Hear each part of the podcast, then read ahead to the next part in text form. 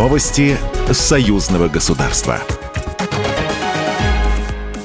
Здравствуйте, в студии Екатерина Шевцова. В Национальной академии наук Беларуси в Минске прошло совещание с участием госсекретаря Союзного государства Дмитрия Мизинцева с представителями госзаказчиков программ и мероприятий Союзного государства в области обороны и безопасности. На повестке встречи подведение итогов реализации в минувшем году союзных программ и подготовка проектов новых программ Союзного государства.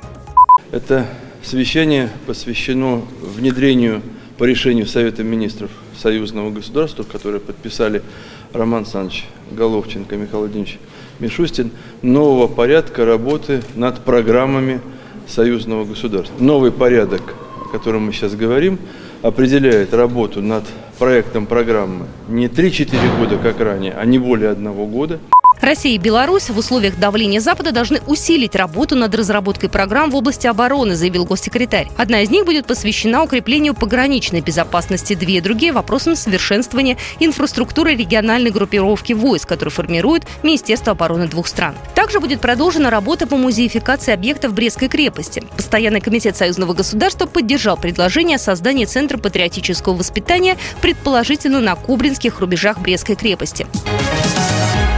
Вопросы миграционной политики и международной безопасности обсудили союзные парламентарии.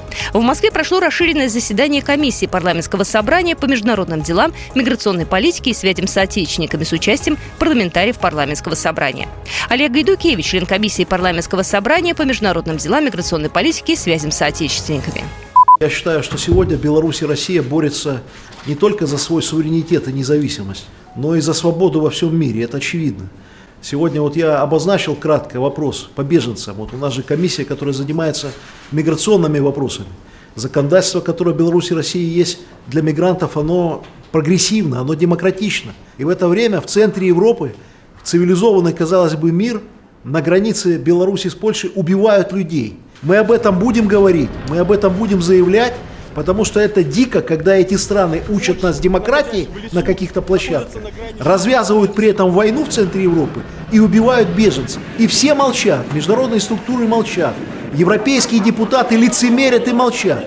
Мы молчать не будем целях обсуждения и выработки рекомендаций по проблемам международной миграции депутаты приняли решение провести парламентские слушания. Также в ходе заседания обсудили проект соглашения между парламентской ассамблеей УДКБ и парламентским собранием Союза Беларуси России о предоставлении парламентскому собранию статуса партнера ассамблеи. Программа произведена по заказу телерадиовещательной организации Союзного государства.